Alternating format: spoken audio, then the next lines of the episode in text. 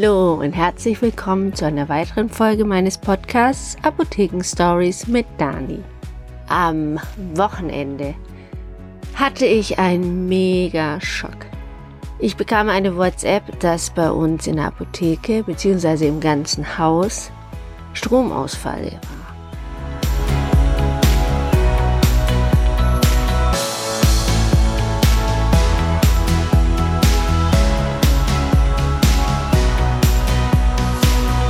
Dieser Stromausfall, der war schon ein paar Stunden her, ging zwar nur zehn Minuten, aber es war einfach Stromausfall.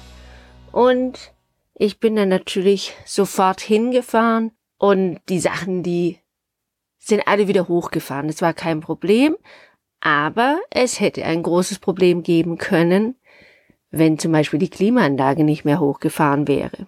Denn wir haben 34 Grad gehabt und wir haben eine Apotheke mit ganz viel Fensterfront, was super ist im Winter. Sobald der erste Sonnenstrahl in die Apotheke scheint, wird es schön kuschelig warm. Aber im Sommer, wenn die Sonne die ganze Zeit da reinscheint, dann lädt sich das so auf und es hat dann gefühlt 40, 50 oder 150 Grad. Und natürlich heizen sich dann auch die Medikamente auf. Wisst ihr denn, wie die Medikamente gelagert werden müssen, die ihr daheim habt. Es gibt nämlich Unterschiede. Es gibt die, klar, die in den Kühlschrank müssen. Und die Kühlschranktemperatur ist zwischen zwei und acht Grad. Es gibt aber auch die Medikamente, die eigentlich bei Raumtemperatur gelagert werden müssen. Aber was heißt Raumtemperatur? Raumtemperatur ist nicht mehr als 25 Grad. Und das erreicht man sehr, sehr schnell, wenn man mal ein Medikament aus der Apotheke holt und es dann einfach mal im Auto sitzen, äh, liegen lässt. Deswegen soll man auch keine Hunde und kleine Kinder im Auto sitzen lassen. Und auch keine Medikamente im Auto liegen lassen. Denn die verlieren einfach ihre Wirkung.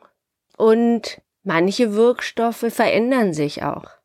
Deswegen ist nicht immer dass wenn man über ein Verfalldatum Medikamente nimmt oder auch, wie jetzt in dem Fall, wo ich euch berichten will, bei einer erhöhten Temperatur.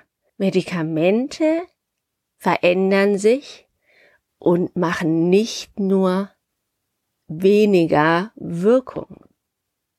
Die Medikamente, die wir in der Apotheke haben, haben wir im Sommer dann teilweise ausgelagert im Keller weil wir oftmals in der Apotheke, in den hinteren Räumen, wo unser Lager ist, nicht 25 Grad hinkriegen. Aber wir lagern sie dann um.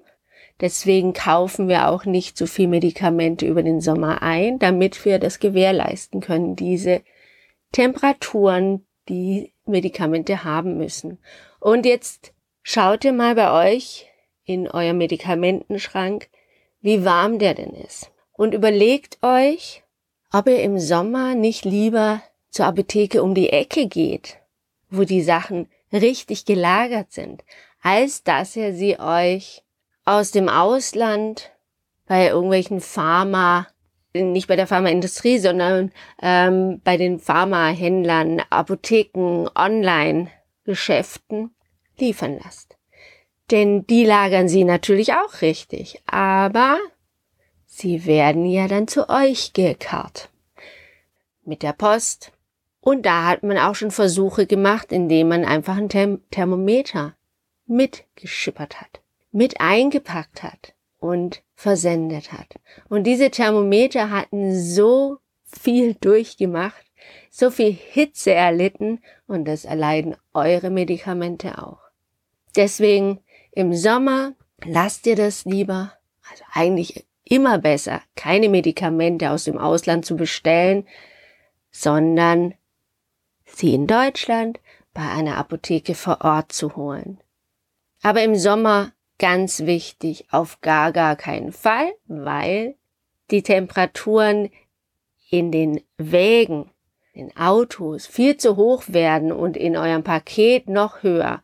Und so schaukelt sich das alles auf und da habt ihr nachher 40, 50 Grad. Und deswegen im Sommer vor allen Dingen nicht im Ausland bestellen, sondern in der Apotheke vor Ort. Und heute wird es ein Glück nicht so warm bei uns und deswegen gehe ich jetzt, starte in den Tag und freue mich, wenn wir uns wiedersehen und wieder hören nächste Woche Donnerstag. Bis dann. Tschüss.